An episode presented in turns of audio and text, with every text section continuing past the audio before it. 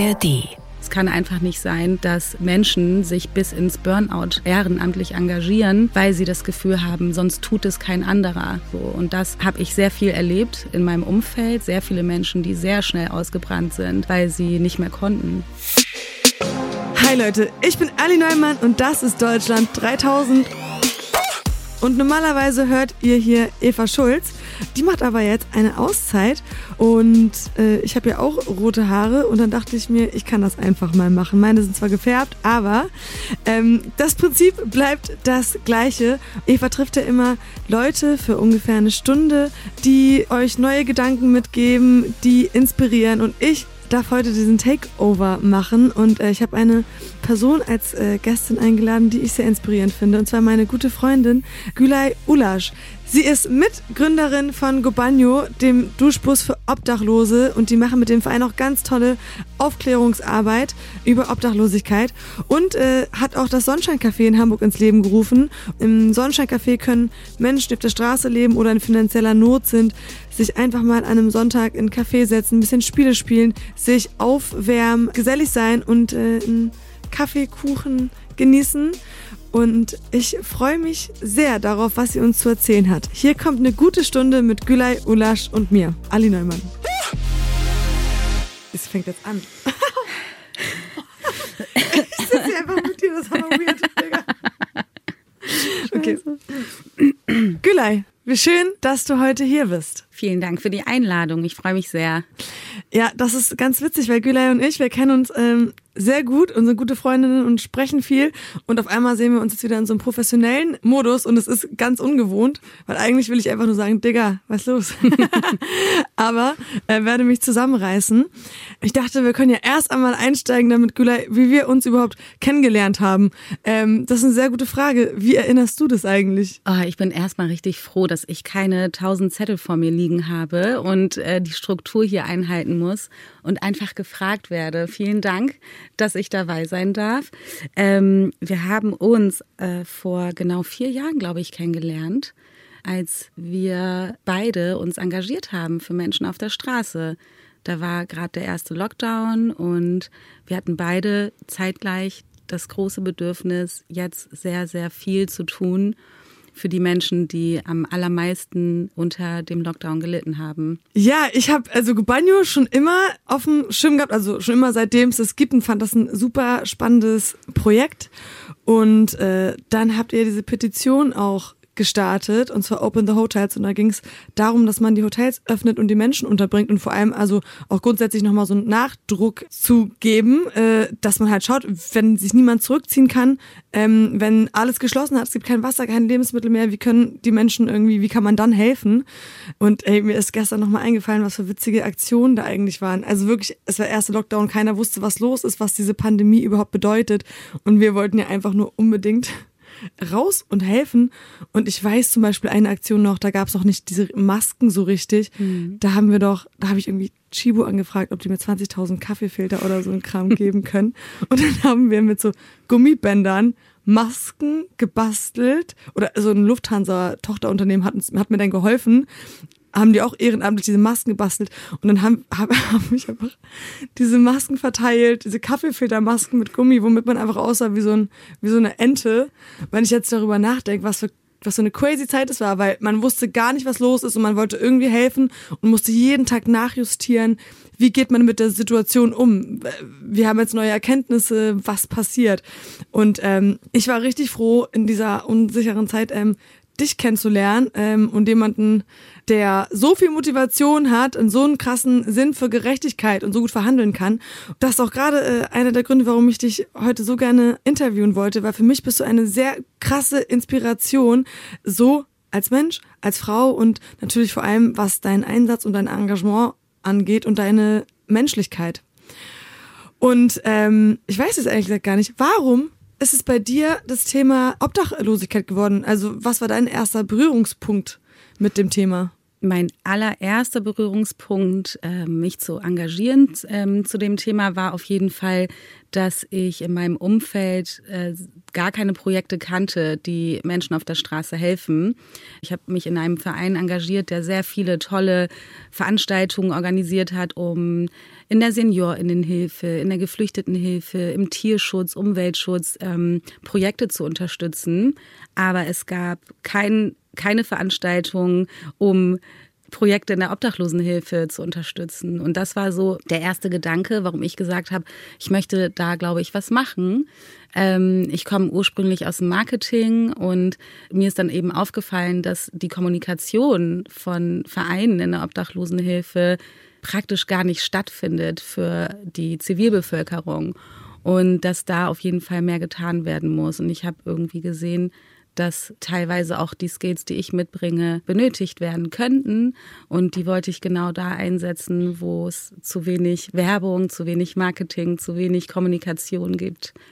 Also das finde ich absolut auch und ich finde auch nach wie vor, dass Gobagno einfach ein, also einen sehr eigenen Ton hat, wenn es darum geht, auch über das Leben von äh, Menschen auf der Straße zu berichten, weil das ganz oft ja auch irgendwie exploitive wird, also so ähm, oft in die Privatsphäre von Menschen irgendwie einschneidet und oder sehr, sehr bemitleidend geschrieben ist. Und ich finde mal, dass du das auf so eine sehr respektvolle Art und Weise machst, aber auch die Menschen in eine Verantwortung holst in der Gesellschaft immer wieder, das zu verändern. Und ähm, ich muss sagen, dass ich ganz viele Gedankengänge und ganz viel, was ich überhaupt erst gelernt habe darüber, auch über deine Posts oder durch eure Gubanyo-Arbeit und die Öffentlichkeitsarbeit gemacht habe und auch merke, wie viele andere Menschen darüber erst den Zugang dazu finden. Und das ist krass. Also Marketing im Ehrenamtsbereich ist so wichtig bei allen mhm. Sachen ja grundsätzlich, wie vermittel ich Sachen, kann ich irgendwie eine Motivation bei den Leuten aufbringen. Und ähm, das schafft ihr meiner Meinung nach mit Gobanyo total. Dankeschön, das ist äh, das größte Kompliment für meine Arbeit. Vielen Dank. Also mehr Werber äh, und mehr Marketing-Menschen bitte ins Ehrenamt. Sehr gerne. Wir ähm, brauchen euch. Oh, da habe ich falsch gegendert. Ich merke, dass ich immer noch leider nachlässiger bin, wenn ich mit FreundInnen und Familie spreche, was ähm, Gendern angeht, aber natürlich auch im privaten Umfeld ist es genauso wichtig und ich werde da an mir arbeiten. Ähm, entschuldigt. Ja, und wie kam es das dazu, dass du aus dem Bereich gesagt hast, so jetzt gab es irgendwie so einen Schlüsselmoment? Ja, auf jeden Fall. Ich habe mich ähm, ein paar Jahre davor schon in anderen Projekten engagiert, ehrenamtlich, und mich äh, aber immer mit Barjobs über Wasser halten müssen. Und in einem dieser Barjobs ähm, gab es eine Podiumsdiskussion, eine Veranstaltung, auf der ich einfach nur Kaffee gekocht habe für die Gäste. Und auf dem Podium waren Menschen aus der Behörde, aus der Politik und aber auch der damalige ähm, Pressesprecher von Hinz und Kunst, der Zeitung, ähm, der Straßenzeitung aus Hamburg. Stefan Karrenbauer und er hat eine Brandrede darüber gehalten, ähm, wie unfair Menschen auf der Straße behandelt werden und wie, wie viel Spaltung passiert auch in der Politik und in den Medien. Ähm, wie die Sicht auf die Menschen auf der Straße ist. Und das hat mich sehr berührt. Ähm, er hat appelliert daran, an das Publikum, das überwiegend aus ähm, älteren Menschen, die aus einem privilegierten Umfeld kommen, bestand, ähm, hat appelliert und gesagt, wir alle sind verantwortlich dafür, dass jetzt gerade Menschen auf der Straße erfrieren. Und ähm, ich habe währenddessen gerade Gläser poliert und mir ist echt die Spucke weggeblieben. Ich dachte so, das kann nicht sein. Das kann nicht sein, dass ich hier irgendwelche bunten Veranstaltungen mache. Ja, ähm, die sind genauso wichtig und andere Bereiche sind genauso wichtig, aber ich habe mich sehr, sehr verantwortlich gefühlt dafür, jetzt etwas zu tun. Und habe dann ähm, diese Location, in der ich gearbeitet habe, ähm, genutzt, um ein Projekt zu gründen, das Sonnenscheincafé.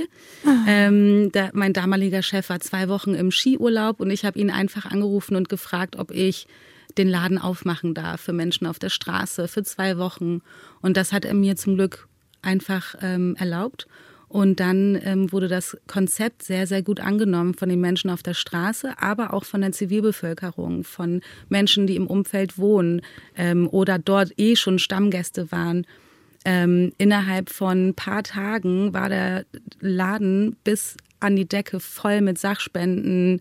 Ähm, ich habe leider nicht eingegrenzt. Ich hatte damals von selbstgestrickten Socken bis hin zu äh, Teebeuteln alles aufgerufen quasi und um Unterstützung gebeten. Ja, und das Projekt wurde so gut angenommen, dass äh, ich gesagt habe, das müssen wir weitermachen. Und da hat sich dann erst das Projekt Gobanio entwickelt, sozusagen mit meinem Mitgründer Dominik. Dominik Bloh hat selber viele Jahre auf der Straße gelebt und wenn ihr seine Perspektive hören möchtet und ein bisschen über sein Leben, er war auch schon zu Gast bei Deutschland 3000 und äh, es gibt eine ganz spannende Folge mit ihm. Gobanio, wie seid ihr auf die Idee gekommen, Gobanio zu gründen und was, was ist es? Was passiert da? Also die Idee gab es schon vor uns sozusagen. Schon seit über zehn Jahren gibt es ähm, Dusch. Ja. Ich weiß, wie das Vorläufermodell Ja, erzähl. Ich weiß nicht, ob es richtig ist. Lava Max? Lava May X. Oh, habe ich doch gesagt. Ja, ist doch richtig. Genau, die gibt es nämlich in Kalifornien oder gab es ähm, äh, sehr lange vor unserer Zeit sozusagen, also vor der Gubanyo-Zeit. Ähm, und die waren äh, so ein Stück weit Inspiration. Ähm, aber Dominik, unser Mitgründer, ähm, hat selber über zehn Jahre auf der Straße überlebt und kam äh, irgendwann ähm, ins Sonnenscheincafé und hat mich darauf aufmerksam gemacht. Also wenige Wochen nachdem ich das Sonnenscheincafé gegründet habe und hat gesagt, sag mal, ist dir eigentlich aufgefallen, dass die Gäste, bevor sie bei dir Kaffee und Kuchen bestellen am Tresen, sich erstmal waschen äh, in den WC-Räumen? Und das ist mir zwar aufgefallen, aber ich habe es nicht bewusst wahrgenommen in dem Sinne. Und er hat mir eben erzählt, dass es zu wenig Sanitäranlagen in Hamburg gibt, die öffentlich zugänglich, kostenlos und sauber sind. Und dass er diese Idee schon länger mit sich rumträgt, aber äh, sie noch nicht umgesetzt hat und auch niemanden hat, der sie mit ihm umsetzt. Und äh, hat mich dann gefragt, ob ich Lust habe, einen Duschbus vor Hamburg zu machen. Und ich hatte große Lust. Mich hat das Thema sofort gepackt. Äh, ich konnte mich sehr schnell ähm, hineinversetzen in dieses Gefühl, länger nicht duschen zu können. Also zumindest hatte ich das Gefühl, dass ich das könnte. Auf jeden Fall ähm, habe ich es ja direkt im Sonnenscheincafé erlebt, wie die Menschen, wie selbstbewusst sie auf mich zukamen, nachdem sie sich gewaschen haben. Und deshalb haben wir den Duschbus gemacht, haben ganz viele tolle Leute dazugeholt, an Bord geholt aus unserem sozialen Engagement, was wir vorher schon hatten und konnten dann Gobanio gründen. Und der, der Gobanio ähm, macht so viel mehr als ausschließlich den Duschbus, aber ich erzähle jetzt mal nur vom Duschbus. Genau, ist ein klassischer ähm, Bus gewesen, der in öffentlichen Nahverkehr gefahren ist und uns dann gespendet wurde. Und ähm, den haben wir dann über ein Crowdfunding umbauen können. Und dort sind drei voll ausgestattete Badezimmer enthalten. Ein Badezimmer davon ist barrierearm. Ähm, du hast da eine Toilette jeweils, eine Dusche, einen abschließbaren Schrank und ein Waschbecken mit Spiegel und ähm, kannst eben hinter dir abschließen, in Ruhe duschen oder aufs Klo gehen. Und dann ähm, hast du da auch einen Föhn und kannst, äh, genau, bekommst, wenn du zu uns kommst, ähm, als obdachlose Person oder als Person, die eine Dusche möchte, wir fragen niemanden nach den Daten oder der aktuellen Lebenssituation, sondern alle, die zu uns kommen, brauchen eine Dusche, dann bekommst du erstmal ein Handtuch, du bekommst Pflegeprodukte, du bekommst immer neue Unterwäsche und gespendete Kleidung. Genau, dann kannst du duschen und nach der Dusche bekommst du noch ein Heißgetränk und eine Bio-Banane. Äh, manchmal auch vorher, wenn du äh, geschwächt bist und ähm, noch erstmal deinen Kreislauf stärken musst, sozusagen.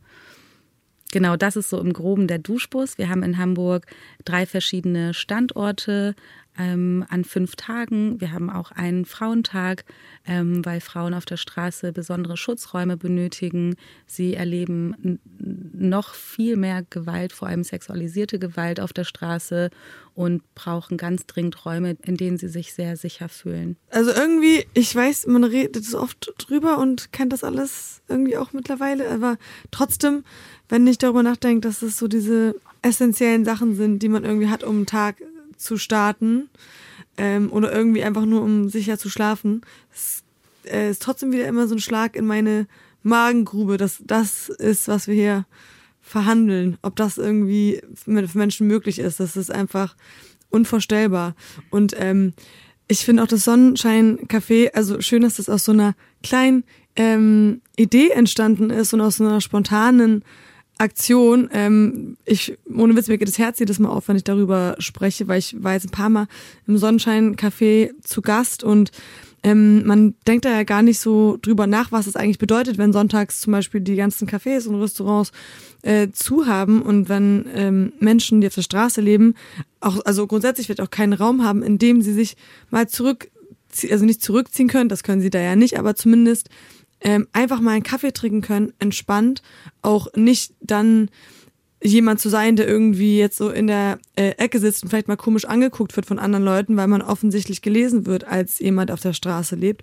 Und dass da die Leute sich einfach super wohlfühlen, ähm, merkt man, finde ich, direkt, wenn man reingeht. Aber auch die Leute, die sich ehrenamtlich engagieren, habe ich das Gefühl, fühlen sich immer sehr wohl. Und ähm, ja, Ehrenamt hört sich immer super anstrengend an, aber ich finde vor allem bei den Projekten, die du gestartet hast, ähm, natürlich sind ganz viele Sachen auch schwer, mit denen man konfrontiert ist und das sind super harte Schicksale und das ist eine krasse Ungerechtigkeit.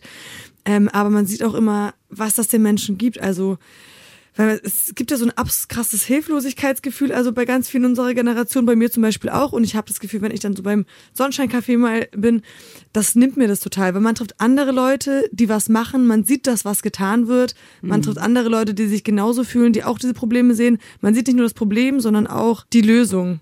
Und ähm, ja, dadurch man selber was tut, nimmt man sich auch so diese Hilflosigkeit. Und ich finde das diese Frustration super wichtig zu in Ventil zu packen. Und das ist einfach bei mir Ehrenamt. Und ja, finde, dass du damit richtig tolle äh, Chancen schaffst um zu helfen. Danke. Also ja, es gab auf jeden Fall die großartigsten Geschichten, die dort entstanden sind. Ähm, ein Lehrer, der gesagt hat, äh, zum ersten Mal sehe ich einen Sinn in meiner Arbeit, weil er seine Schulklasse dort äh, hin mitgebracht hat und die sich auch engagiert haben, sich zusammengetan haben mit ähm, Gästen aus dem Café und ein neues Projekt entwickelt haben gemeinsam, aber auch Eltern, die ihre Kinder mitgenommen haben. Ähm, die Kinder bringen so viel tolle Stimmung auch ins Café ähm, und geben den Menschen, die auf der Straße leben müssen, das Gefühl, dazuzugehören, weil das ist Fakt, sie gehören dazu, aber sie werden im Alltag einfach ganz häufig ausgeblendet, weil so viele Menschen sich ohnmächtig fühlen und nicht wissen, wie sie helfen können, was sie tun können. Und das geht halt im Café sehr, sehr gut. Ja, das ist so krass, wir werden ja auch so als Kinder, also ganz viel damit sozialisiert. Ich sehe das ja so oft, wie Menschen einfach ihre Kinder dann direkt äh, wegziehen, so nach dem Motto, ja, guck da jetzt nicht hin. Und ich verstehe auch, dass das eine krasse Realität ist und man irgendwie am liebsten einfach hätte, dass das nicht so ist. Aber in der Realität wird es einfach nur schlimmer, wenn man wegguckt mhm. und sich irgendwie der Realität nicht stellt. Und ich finde es wirklich ein Unding, dass wir in so, so einem Wohlstand leben in Deutschland. Und ist einfach für mich einfach kein guter Deal. Also ich muss sagen, ich, warum halte ich mich an Regeln? Ne? Ich könnte äh, wirklich machen, wo ich drauf lustig wäre. Ähm, warum zahle ich Steuern und stecke nicht alles selber in meine Tasche? Weil wir uns so darauf geeinigt haben in der Gesellschaft eigentlich. Okay, ich halte mich an ein paar Regeln, ich gebe was ab dafür, dass wir, dass wenn es mir auch nicht gut geht oder wenn es jemand anderem nicht gut geht, wir aufgefangen werden. Und ich sehe in ganz vielen Bereichen halt nicht, wo dieses, dann werden die Menschen auch aufgefangen, Versprechen ist. Da ist nur so mhm. dieses, ich halte mich an Regeln und ich gebe was, aber äh, was, wenn ich jetzt mal einen krassen Schicksalsschlag erleide oder eine psychische Krankheit bei mir kickt und ich einfach mich selber nicht mehr um mich sorgen kann. Ich es einfach nicht mehr hinbekomme, bürokratisch, äh, finanziell mit einer Wohnung. Und dann möchte ich ja, dass man als Gesellschaft zusammenhält. Weil wenn du erst einmal durchs Raster gefallen bist und auf der Straße landest, dann ist es super schwer, davon wieder runterzukommen. Man sagt so, nach ein bis zwei Wochen bist, ist man schon im Überlebensmodus. Da hast du schon wieder ganz andere Probleme. Da denkst du gar nicht mehr darüber nach, wie du wieder von der Straße runterkommst. Da denkst du ja darüber nach, wie überlebe ich heute deswegen finde ich es irgendwie absurd, dass es das Thema noch gibt und es wird ja immer schlimmer. Also Obdachlosigkeit nimmt zu. Natürlich haben wir ganz viele Menschen, die hierher kommen durch alle möglichen ähm, Fluchtursachen, also Klimawandel, als auch Kriege im Ausland, dann natürlich auch hier in Deutschland, ähm, viele Leute, die im Rentenalter jetzt aufgrund von Mieterhöhungen, von äh, Stromzahlungen nicht mehr hinterherkommen, auch auf der St Straße landen. Und ich glaube, es ist so ein Thema, das man einfach angehen muss. Also sowieso schon, aber es wird auch immer schlimmer, wenn man nicht drauf aufpasst. Und ich war gerade in LA ähm, letztes Jahr und habe gesehen, was das bedeutet, wenn das Thema nicht mehr zu kontrollieren ist. Und wenn, da gibt's ja dieses riesengroße Viertel Skid Row. Und das ist wirklich herzzerreißend. Das Viertel Skid Row in Los Angeles ist ein Ort, der wohl wie kein anderer zeigt, was Armut in den USA bedeutet. Mitten in der Innenstadt, nur zwölf Kilometer entfernt von Hollywood, leben etwa 8000 Menschen in Zelten oder Autos. Die Gegend ist stark geprägt von Gewalt, Kriminalität und Drogenmissbrauch und erstreckt sich auf 10 Quadratkilometer über 50 Häuserblocks. Zum Teil leben dort Menschen wie ihr und ich, die einfach durch das System gefallen sind, weil sie zum Beispiel krank geworden sind, Schicksalsschläge erlitten, nicht mehr funktioniert und damit alles verloren haben. Gerade in Kalifornien ist die Obdachlosigkeit besonders hoch. LA gehört zu den zehn teuersten Städten der Welt. Die Pandemie, steigende Preise, Inflation und Mietexplosion haben die Probleme dort noch verschärft. Und da weißt du auch gar nicht mehr, wo du anfangen und aufhören sollst. Und ich denke so, jetzt haben wir noch einen Ehrenamtsapparat, der noch irgendwie funktioniert. Hm. Dann doch lieber jetzt alles geben, also auch vom Staat her, als es so außer Kontrolle geraten zu lassen, so dass man dann gar nicht mehr weiß, wie man den Menschen helfen kann. Ja, total. Also ich finde auch, also ich finde auch dieses, dieser gesellschaftliche Zusammenhalt, den du gerade genannt hast, den finde ich auch super wichtig. Ähm, ich finde aber auch wichtig, das Problem richtig zu adressieren und zu sagen, es ist eigentlich, es darf eigentlich nicht auf ehrenamtlichen Schultern lasten, diese Aufgabe. Es darf eigentlich nicht sein, dass Menschen sich dafür verantwortlich fühlen und dadurch ohnmächtig werden oder das Gefühl haben, sie können gar nichts mehr tun. Ehrenamtliches Engagement ist immer großartig. Wir beide wissen ja auch, wie gut es einem selbst tut. Ne? Also du, das ist was ganz anderes als klassische Lohnarbeit oder sonst was. Es ist wirklich nochmal ein anderes Level. Und ähm, wie zum Beispiel in Neuseeland, ähm, da gehört es zum guten Ton, dass du mindestens ein Ehrenamt hast und du engagierst dich für alles Mögliche. Aber die Grundsicherung ist gegeben von der Regierung. Und das, das brauchen wir hier ganz dringend in Deutschland auch. Es kann einfach nicht sein, dass ähm, Menschen sich bis ins Burnout ehrenamtlich engagieren, weil sie das Gefühl haben, sonst tut es kein anderer. Es ist Fakt. So. Und das ähm, habe ich sehr viel erlebt in meinem Umfeld. Sehr viele Menschen, die sehr schnell ausgebrannt sind, weil sie nicht mehr konnten. Also da muss ich sagen, genau, nicht mal, dass man das falsch versteht. Also ich mhm. wollte sagen, nur der Staat soll, muss jetzt eingreifen, bevor der Ehrenamtsapparat auch gar nicht mehr zusammenbricht, zusammenbricht, du, ne? ja, genau. Voll. Ja, ja, so voll. und man gar nicht mehr weiß, weil genau, ich bin ja auch absolut ähm, dabei. Es ist krass, dass eigentlich fast also das Ehrenamt das ganze Jahr aufrechterhält. Das haben wir in der Pandemie ja überhaupt gesehen, als man ehrenamtlich nicht arbeiten konnte und die Suppen, bei, bei, mir war das ja so, die Suppenküche hat einfach nicht mehr aufgehabt, in der ich ehrenamtlich gearbeitet mhm. habe und wir waren dann so, okay, warte mal, aber wir wissen ja, wo essen dann die Leute heute. Und wir durften die Suppenküchen ja nicht öffnen. Ich meine, ich habe drei Anzeigen bekommen von der Polizei wegen Lebensmittelausgabe illegaler und ohne Passierschein irgendwie draußen rumlaufen. Ich hatte aber auch nicht, also ich hatte nicht nur das Gefühl, dass der Staat nicht hilft. Ich hatte das Gefühl, dass der Staat hilflos dass ist. Wir, dass er hilflos, ja. dass, aber dass wir auch sabotiert werden. Also weißt ja. du, was ich meine? Ja. Das war ja damals wirklich absurd. Also es hm. ging ab total verrückte Pressemitteilung irgendwie von wegen, was sie machen würden. Und wir wussten alle, hey, nee, das wird alles gar nicht gemacht. Ähm, mhm. Aber die Stadt behauptet das. Und jetzt guckt keiner mehr hin, weil so getan wird, als würde es Lösungen geben, aber es gibt eigentlich gar keine Lösung. Und es war, ähm, ja, also. Ja, aber da waren auch gar keine Menschen draußen. Also du, du konntest es gar nicht mitkriegen, weil du musstest ja auch zu Hause bleiben. Also die meisten von uns. Die mussten ja zu Hause bleiben, außer sie arbeiten irgendwie im Krankenhaus. Dann durften sie rausgehen. Aber das ist ja das Krasse. Es war, war wochenlang so ein Ausnahmezustand. Deswegen finde ich das auch so krass. Also das war zumindest eine Lösung mit den Kaffeefiltermasken. Ähm, wir haben ja gar nichts bekommen an die Hand. Also es kam keine Information von der Sozialbehörde oder der Gesundheitsbehörde. Die waren wochenlang nicht zu erreichen.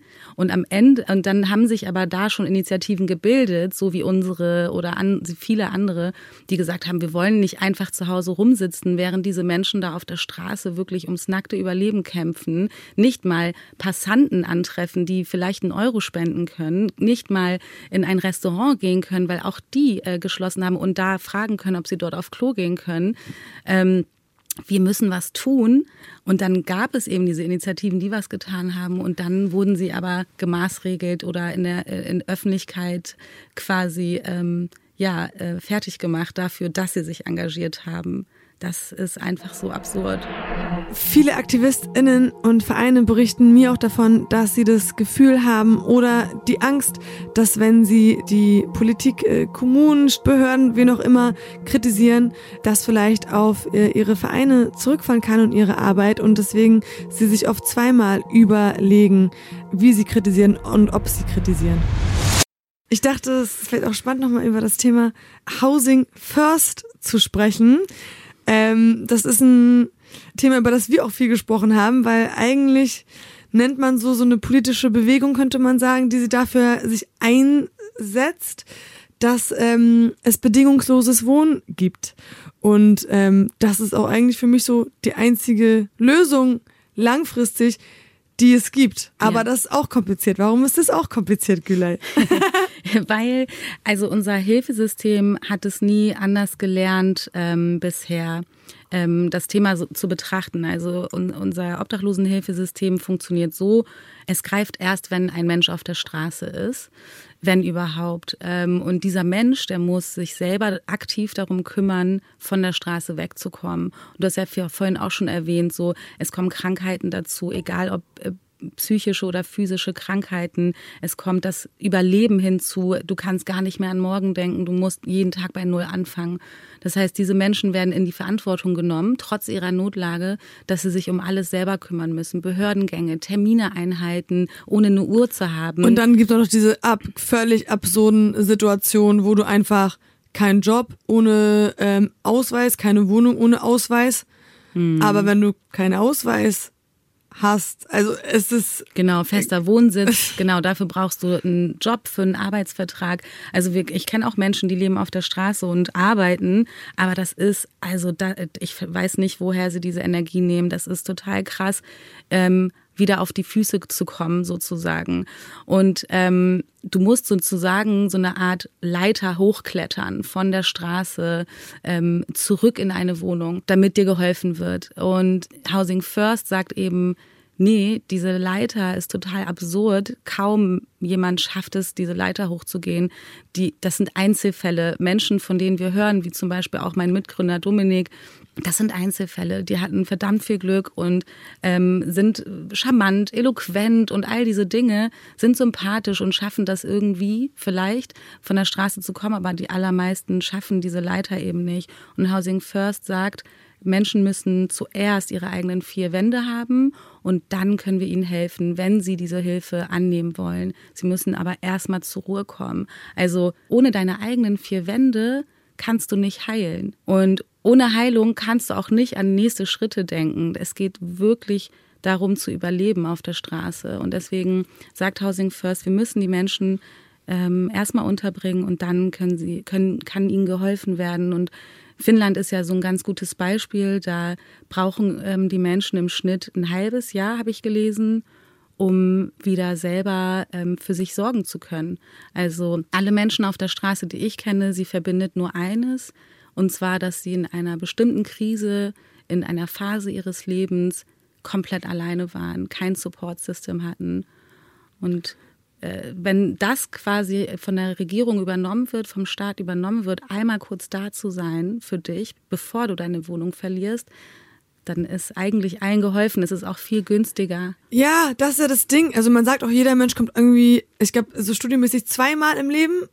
Äh, ich kenne es, glaube ich, auch so eine Studie, in so krasse Lebenskrisen, in denen mhm. man halt ähm, aus psychischen oder gesundheitlichen ähm, Gründen, also beides gleich auch, aber nicht in der Lage ist, selber für sich aufzukommen. Und wenn du dann halt keinen eigenen oder keinen finanziellen Puffer hast, mit dem du irgendwie nochmal klarkommen kannst und kein Familienumfeld, das das trägt, dann kannst du halt einfach auf der Straße landen. Und das ist halt für mich auf jeden Fall die Aufgabe des Staates, in so einem regulierten Leben und bei so Steuern, da für die Menschen aufzukommen. Also was ist, das ist doch der ja. Deal in der Gesellschaft. Und dann natürlich auch das Ding, ja, es ist auch einfach teurer, weil das äh, höre ich ganz oft, wer soll das bezahlen, wer soll das bezahlen? Es ist teurer, die Menschen auf der Straße ihr Leben lang zu betreuen, als den Menschen zu helfen, sich wieder selber helfen zu können, wieder selbstständig zu sein, mhm. wieder ihr eigenes Geld verdienen zu können. Es gibt niemanden so richtig, der bei der ganzen Sache gewinnt, außer vielleicht ein paar super, ja, rechtskonservative Politiker, die halt sagen, man braucht die als lebendes menschliches mhm. Mahnmal, um davor zu warnen, was passiert, wenn du nicht arbeiten gehst. Also das hört sich richtig grauenhaft an, aber das sind ja Sachen, die man ähm, in Gesprächen äh, auch schon von Leuten gehört hat äh, und in irgendwelchen Interviews. Und das finde ich einfach absurd, die Idee, dass man so Menschen auf der Straße leben lässt, um ein Mahnmal zu haben, so guckt mal, was passiert, wenn ihr nicht arbeiten geht. Genau, das, das klassische Konzept des Kapitalismus. So, du musst auch äh, sichtbar ähm, das Scheitern sozusagen erleben, ähm, damit du schön arbeiten gehst.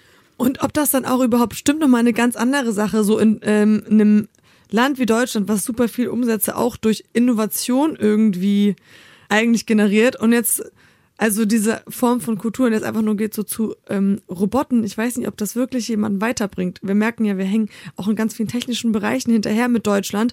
Leute immer nur in so eine Existenzangst ähm, zu halten. Ich glaube, das ist ganz, bei ganz vielen Leuten das Potenzial auch total einschränkt. Mhm. Also da glaube ich auch nicht so richtig dran. Aber voll die großen Themen. Jetzt geht's wieder richtig dick um die Gesellschaft. Ich dachte mir, ähm, wir können ja mal so eine äh, kleines Spiel äh, spielen, beziehungsweise Spiel. Ähm, normalerweise entweder oder, aber das wäre natürlich hier jetzt nicht so angemessen in dem äh, Kontext. Aber ich dachte, vielleicht können wir ähm, Sätze vervollständigen.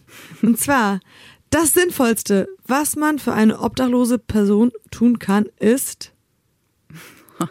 Oh, der ist auch groß, groß, ne? Der ist groß. Mm, Geld geben.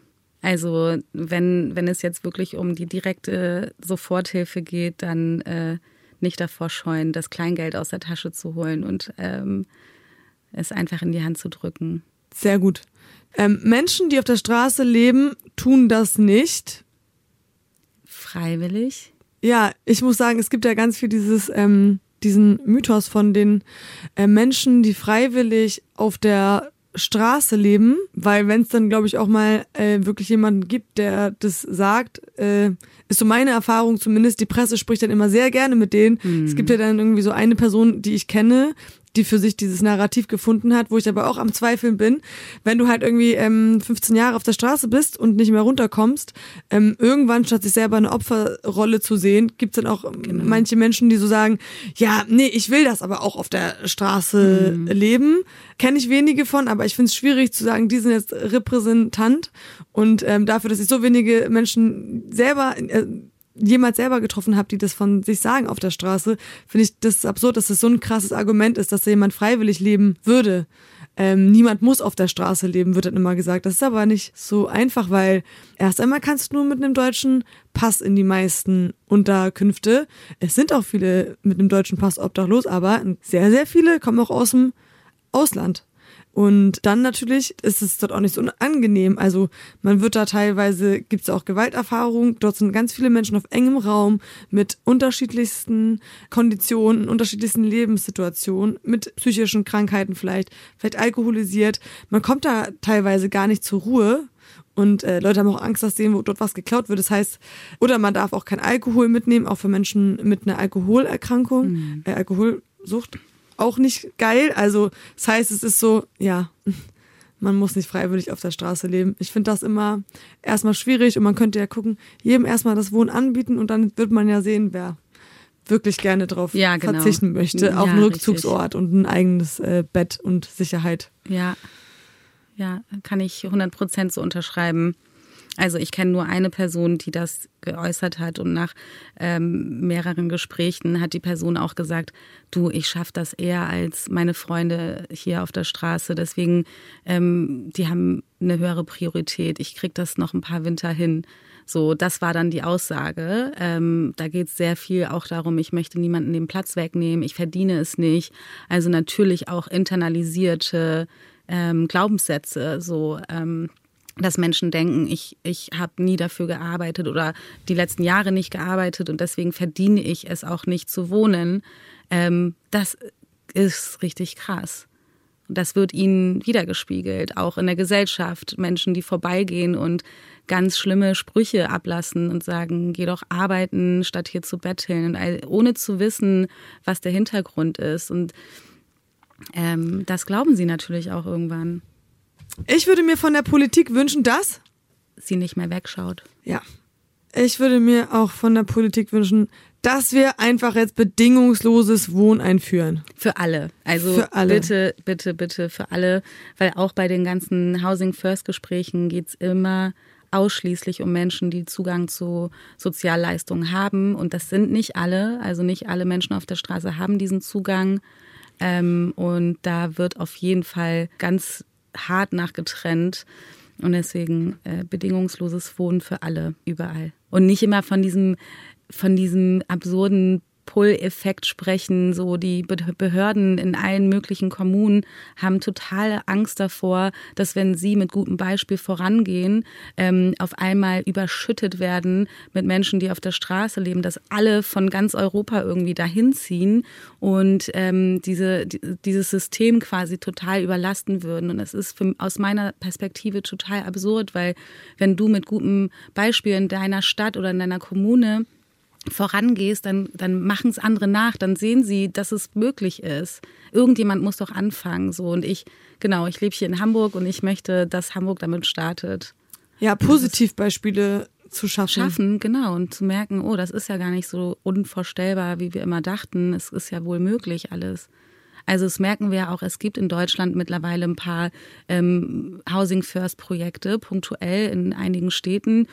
Und die funktionieren wunderbar. Natürlich ne, mit der Ausnahme, dass sie eben ausschließlich für Menschen mit Zugang zum Sozialsystem haben, äh, sind. Aber trotzdem, sie funktionieren und sind ja trotzdem gut erstmal. Und ich verstehe nicht, warum, warum das nicht einfach städtisch finanziert werden kann und flächendeckend gemacht werden kann. Also wir haben immer weniger Sozialwohnraum und all diese Themen. Also irgendwie läuft es gerade rückwärts. So, ich habe nicht den Eindruck, dass wir uns äh, dem Ziel 2030 Obdachlosigkeit in Europa zu beenden näher kommen. Kommen wir zum nächsten Punkt. Es gibt mir immer wieder Kraft und Antrieb, wenn so großartige Menschen um mich herum wie du oder deine Schwestern oder auch ganz viele andere HelferInnen ähm, neben all dem Struggle, den sie selber haben, sich trotzdem engagieren. Das gibt mir sehr, sehr viel Kraft weil ich weiß, dass ich dann nicht alleine bin mit meinem Team, äh, sondern dass da so viele mehr sind, die wirklich echte Veränderungen möchten. Das würde ich, hatte ich auch geantwortet. Also das gibt mir richtig viel Antrieb, wenn ich andere Menschen treffe, die das machen und man auch was gemeinsam macht und überhaupt was macht.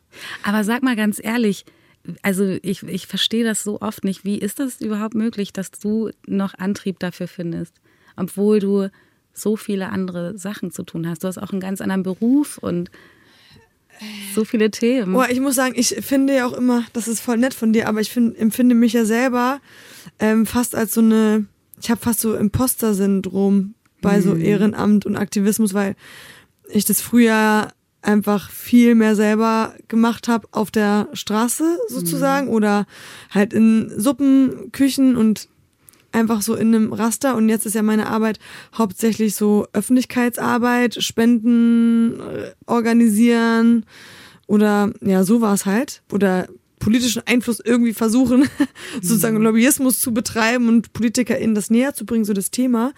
Und das ist so, das ist so leicht im Verhältnis zu der Arbeit auf der Straße was ich immer denke, ich mache eigentlich, also ich mache eigentlich gar nichts, weil ich bin jetzt so wenig im Verhältnis zu dazu mit zu den Menschen konfrontiert und den Geschichten und dieses in Menschen dann auch gehen lassen zu können in dem Moment und zu wissen, man kann dem jetzt nicht weiterhelfen. Das finde ich schon echt krass. Deswegen, ich denke so, ich mache eigentlich ehrlich gesagt gar nicht so richtig was. Und das, was ich mache, ja, das tut mir eigentlich nur gut gegen die Hilf Hilflosigkeit und weil ich halt auch super coole Leute finde. Ja. Ja, also ja, aber du weißt schon, dass das genauso wichtig ist, wie auf der Straße zu arbeiten. Ne? Wir brauchen, wir brauchen alle überall, auf jeder Ebene. Ja, ich, ja, ich weiß auch, dass das jetzt, also ich weiß, dass sozusagen ähm, Sachen weiß ich nicht, Schichten am Duschbus oder so, die kann auch jemand anders übernehmen. Und natürlich ist es wichtig, dass ich die Arbeit mache, weil ich, eine, weil ich Follower habe mhm. und halt die Öffentlichkeit und halt irgendwie ähm, Menschen dann vielleicht mal, noch mal mehr hinhören ich verstehe das schon, aber es fühlt sich auch so an, als würde ich so ich habe dann manchmal Angst, dass es einfach so performativ ist. Selber weiß ich dann nicht mehr. Weißt du, was ich meine? Mhm. Ja. Und deswegen, ähm, ja, freue ich mich tatsächlich, wenn ich dann nochmal Zeit finde, so richtig wieder mal einfach eine Schicht klassische Ehrenarbeit zu machen und irgendwie bei irgendwo Spenden zu sortieren oder so, damit ich mir selber das beweisen kann. Keine Ahnung. Oh Ja, Gott, voll, es hört sich jetzt voll. Nee, aber ich, Aber- also ich glaube, ich habe auf jeden Fall verstehe ich, was du meinst. Also äh, du, das ist ja auch ein sehr schmaler Grad zwischen, ähm, weiß ich nicht, so Online-Aktivismus in dem Sinne und Fotos machen und aber wirklich Menschen damit bewegen wollen, damit sie sich engagieren oder damit sie auf ein Thema aufmerksam werden. Du hast diese Plattform, du hast diese Reichweite und ich kann mir vorstellen, dass sich das für dich manchmal einfach nicht genug anfühlt, äh, in Anführungsstrichen eine Story darüber zu machen. Aber ich kann dir sagen, hiermit jetzt auch offiziell aufgezeichnet, ähm, dass das sehr, sehr, sehr viel bewirkt und dass ich auch viele deiner Fans und FollowerInnen kennengelernt habe im Sonnenscheincafé oder am Duschbus ähm, bei Gobagno. Liebe Grüße, ihr haben- seid die Besten. ganz liebe Grüße, die gesagt haben, ich kenne euch über Ali Neumann so und äh, das ist äh, so viel wert. Und ganz zu schweigen von der Öffentlichkeit, von Medien, von der Politik, die natürlich auch Menschen eher zuhören, wenn sie eine Reichweite haben. Das ist ganz klar. Deswegen ist es absolut wichtig und notwendig und ja, ich finde es immer nur so krass. Also wir haben auch so Menschen bei uns, ähm, die, weiß nicht, Vollzeit arbeiten, Kinder haben, Familie haben, auch noch so Ältere in der Familie versorgen und dann auch noch sich am Wochenende engagieren. Ich, ich check wirklich nicht, wo, wie diese Energie zustande kommt und bin saufroh, dass ich ähm, mittlerweile das nicht mehr ausschließlich ehrenamtlich machen muss, sondern auch angestellt bin, weil es ja irgendwann nicht mehr ging. Es ging einfach nicht mehr anders. Ich war so, ich muss ich muss auch mein Leben finanzieren können irgendwie, auch wenn es nicht teuer ist. Ja, man denkt immer manchmal so in, so in so kleineren Kontexten für sich selber, aber natürlich das ganze große System funktioniert nur, wenn ich die Arbeit mache, die ich mache und auch äh, nur, wenn du das Vollzeit machst und dafür aber so viel Zeit hast und Chancen hast, andere Leute dazu zu kriegen, sich einzusetzen. Und da kommen wir aber gerade wieder bei diesem Ehrenamtsding Ja. an. Es ist krass, weil man die ganze Zeit auch das Leid oder den Einsatz von anderen Leuten so mit seinem eigenen vergleicht, was es echt schwierig macht, weil natürlich, ich könnte jetzt noch mehr machen, ich könnte immer die ganze Zeit mehr machen. Es geht darum, eine andere Person ist gerade auf der Straße, was soll die sagen? Und ich, ähm, ja, das gibt ja wirklich diesen Activist Burnout so als Begriff, weil wir haben das ja beide bei ganz vielen Leuten miterlebt, ähm, im eigenen Umfeld selber erlebt, teilweise, was das bedeutet, wenn man sich mit solchen Thematiken beschäftigt. Und ähm, das ist so schwer, diesen Schalter umzulegen und zu sagen, hey, ich kann wirklich nur so viel abgeben, wie geht. So, äh, man ist so wie der Regenwald. Wenn du dich irgendwann zu krass selber runtergeforstet äh, forstet hast, dann kannst du dich auch nicht mehr selber regenerieren. Du musst immer so, immer so schauen, dass deine eigenen Kapazitäten, mh, deine eigenen Ressourcen so noch da bleiben, dass du noch gesund bleibst, dass du irgendwann weitermachen kannst. Man kann halt nicht immer alles abgeben. Und das finde ich ganz schwierig. Also Ja, voll. Also mir, mir hat äh, ein Satz auf jeden Fall sehr geholfen, nämlich ähm, wenn du so viel von deinen Kapazitäten abgibst, dass du selber nicht mehr kannst, dann ähm, ist das nicht nachhaltig. Dann bist du, dann bist du halt komplett weg vom Fenster und machst gar nichts mehr für die Menschen. Ähm, und deswegen musst du deine Energie gut einteilen.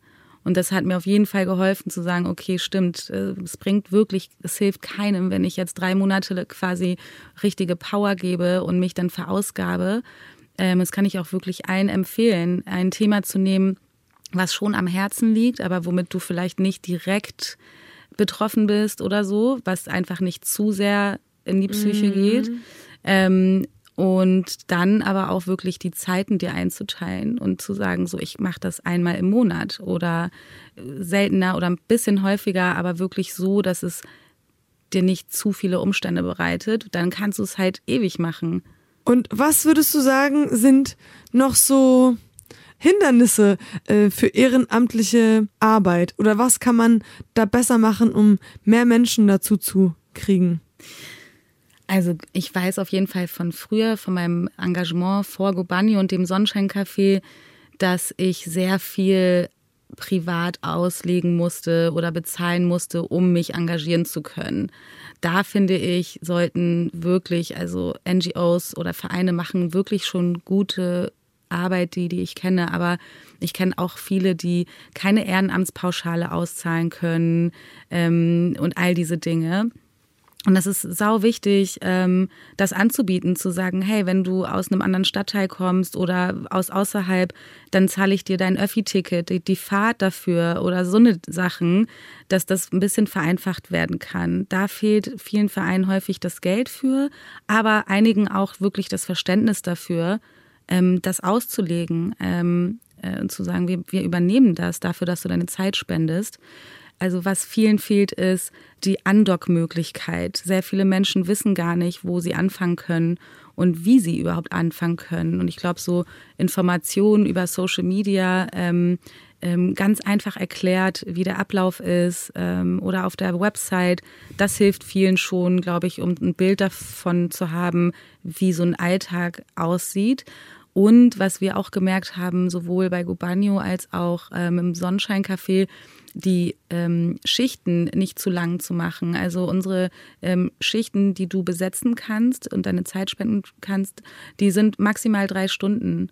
Also mhm. nicht den ganzen Tag, ähm, sondern dass du das zwischendurch einplanen kannst, einen Vormittag oder einen Nachmittag, maximal drei Stunden und dann ist es viel einfacher für jemanden, das in den Alltag einzubauen. Und dann bleiben die Leute auch dabei, habe ich auch eher das ähm, Gefühl. Ja, genau. Was mir nochmal wichtig ist zu sagen, als ich irgendwann angefangen habe, dann so richtig zu arbeiten und auf einmal ne, geht dann so jeder Tag rum und die Schule ist vorbei und man sieht auch viel die gleichen Menschen, mit denen man arbeitet. Und ich dachte dann, weiß ich nicht so, irgendwann mit Anfang 20, oh, in der Schule habe ich kaum Freunde mitgenommen. Das war es jetzt auch so ein bisschen mhm. im, Le im Leben. Weißt du, was ich meine? Ich so, jetzt muss ich mit den drei, die ich noch hab, gut umgehen.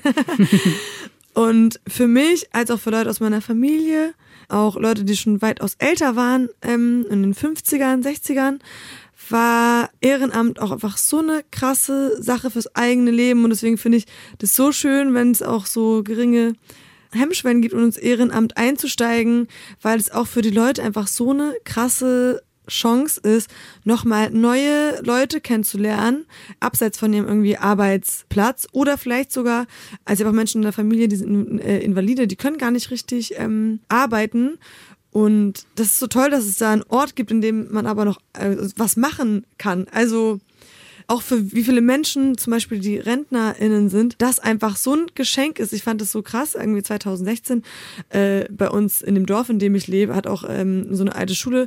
Früher, als ich klein war, waren da schon äh, Geflüchtete äh, drin und jetzt waren halt wieder syrische Geflüchtete drin und ähm, ich dachte so, boah, mal gucken, wie das hier so im Dorf jetzt äh, aufgenommen wird und äh, was für ein Gesicht jetzt hier das nordfriesische Dorf zeigt, weil man sagt immer so, sind alles so Althippies. Hm. Und es war der krasseste Segen, muss man sagen, für die, für die RentnerInnen vor Ort, weil die wieder auch, eine, weil die eine Aufgabe hatten, weil die wieder mit Menschen in Kontakt gekommen sind, weil die halt davor ganz viel alleine waren und Fernseh, Fernseher geguckt haben. Heißt Fernsehen oder Fernseh? Ah, TV. TV. TV geguckt haben.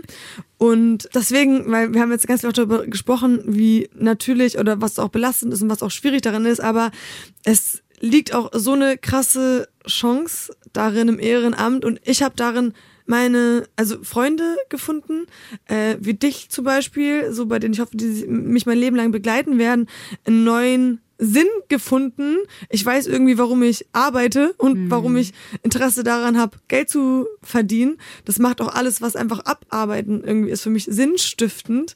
Also man kann da ganz, ganz tolle Leute kennenlernen und es ist auch ein Ort abseits von dem Kapitalismus, weil man wird auch dort als Mensch evaluiert, habe ich das mhm. Gefühl. Und nicht so nur anhand von seiner Arbeit und wie gut performst du, sondern auch ich als Ehrenamtlerin komme dahin, habe das Gefühl, okay, es geht darum, dass ich hier als Mensch bin. Es geht hier um menschliche Begegnung und das ist auch toll daran. Mhm. Es geht nicht darum, was du verdienst, es geht nicht darum, wie deine hierarchische Stellung irgendwie in der Firma ist oder in der Gesellschaft, keine Ahnung, sondern klar auch auf eine Art und Weise, aber mhm weniger. Es gibt dort einen Raum, wo manchmal die Frage nicht da ist, wo es einfach um dich als Menschen geht. Ja, absolut. Es geht, es geht, äh, ihr habt alle automatisch ein, ein Interesse, ein Ziel, wo es hingehen soll, in einem bestimmten Verein, wo man sich engagiert. Und das ist halt das, das Coole. Äh, du weißt ganz genau, okay, vielleicht ist das eine Person, mit der ich eigentlich im Privaten nie zu tun hätte und nie in Berührung kommen würde. Aber plötzlich verstehen wir uns hier total beim Stulle schmieren für Menschen auf der Straße. So so ähm, und haben voll den Draht, weil wir genau das Gleiche machen für das gleiche Ziel, nämlich Menschen satt zu bekommen. Ähm, und das ist unglaublich verbindend. Und ich glaube, dass wir das brauchen. Also wir brauchen auf jeden Fall mehr sichtbare Verbindung, weil wir sind alle verbunden, aber verlieren sozusagen den Kontakt zu anderen Menschen und zu anderen Lebensrealitäten sehr, sehr schnell. Und ich glaube, das Ehrenamt ist der beste Weg dazu, äh, um wieder in Verbindung zu treten.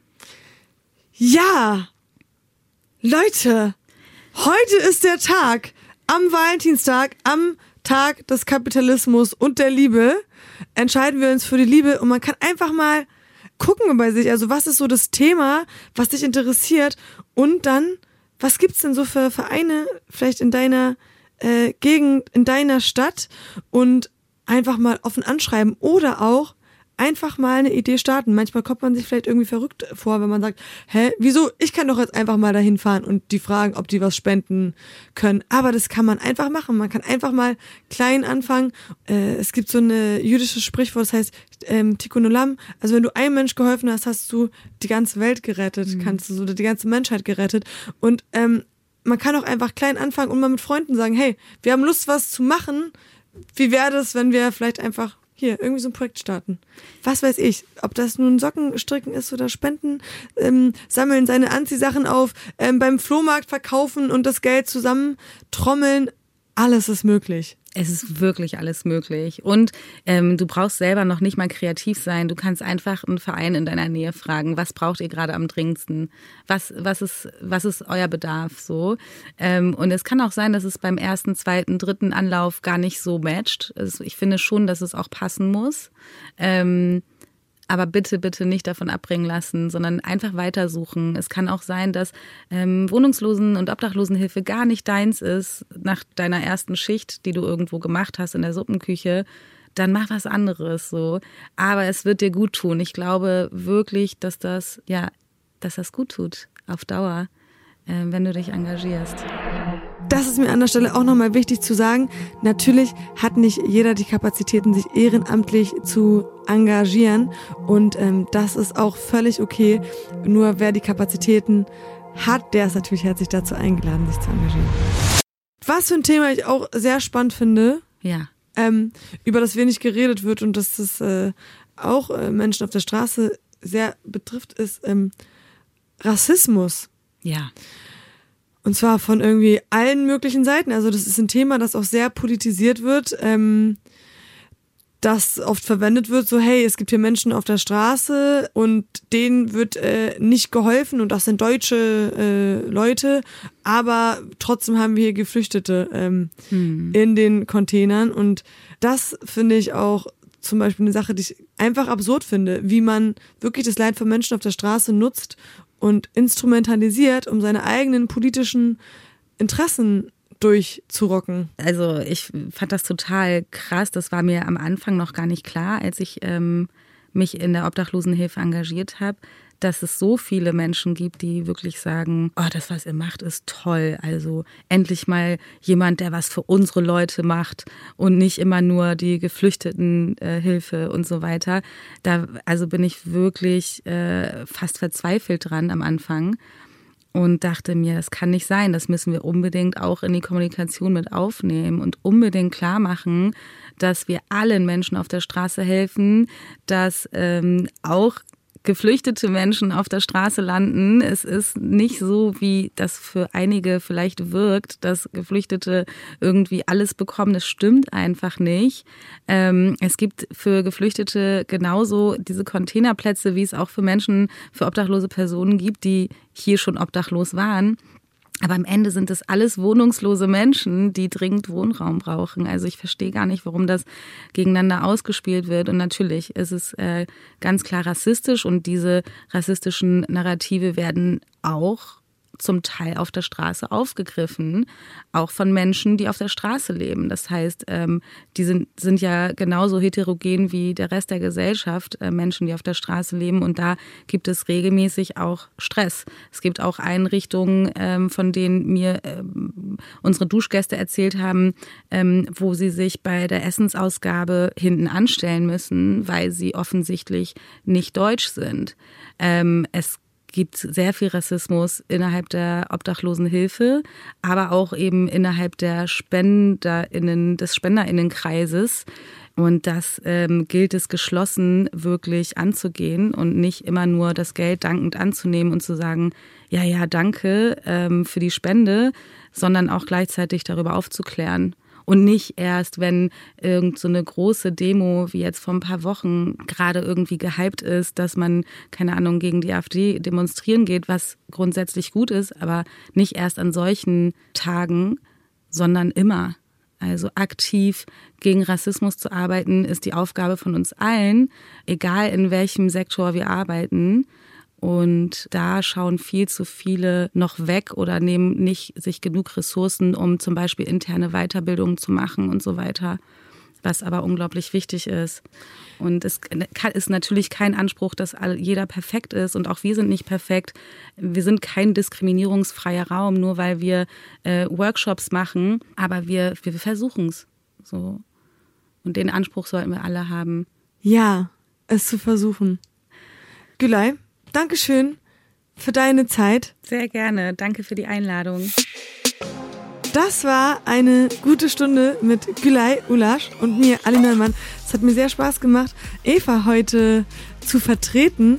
Und ich habe aus dem Gespräch äh, mitgenommen, dass ich die coolsten Freunde auf der ganzen Welt habe, unter anderem Gülay. Und äh, gebe jetzt ab an den nächsten Gasthost. Ich sage jetzt noch nicht, wer es ist. Die Folge hört ihr dann ab dem 13. März.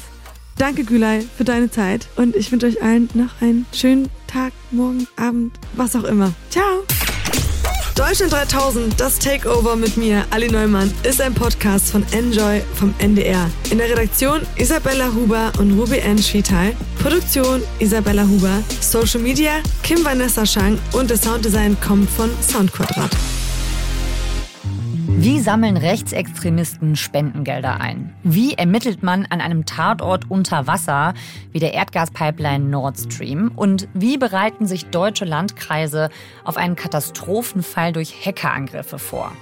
Die Antworten darauf und viele weitere Recherchen gibt's bei 11KM, der Tagesschau-Podcast. Jeden Tag von Montag bis Freitag ein Thema in aller Tiefe. Und ein paar Tage später macht dann so ein Screenshot eine Runde. Ein Screenshot, den jemand angefertigt hat von einem Server. Und da sieht es aus wie eine ganz normale Windows-Fehlermeldung. Und in dem Fall stand da aber fett oben drüber, Landkreis Anhalt-Bitterfeld, you are fucked. Das ist ja eine harsche Ansprache. Das ist ja eine Message. Das ist die erste Message von Hacker, die ah. dir damit den Mittelfinger einfach zeigen. Die dir okay. damit zeigen, jawohl, du hast dir nicht nur irgendwas Komisches eingefangen, sondern du wurdest gehackt. Böses. Du wurdest gehackt, genau. Mit 11KM, der Tagesschau-Podcast, erlebt ihr jede Folge ein aktuelles Thema. Ganz nah dran mit Journalistinnen und Journalisten der ARD und ihren Recherchen. Ob Politik, Wirtschaft oder künstliche Intelligenz. Wir nehmen euch mit ins Geschehen. Investigativ, spannend und nah erzählt. 11KM, der Tagesschau-Podcast, findet ihr in der ARD Audiothek und überall, wo es Podcasts gibt. Ich freue mich auf euch.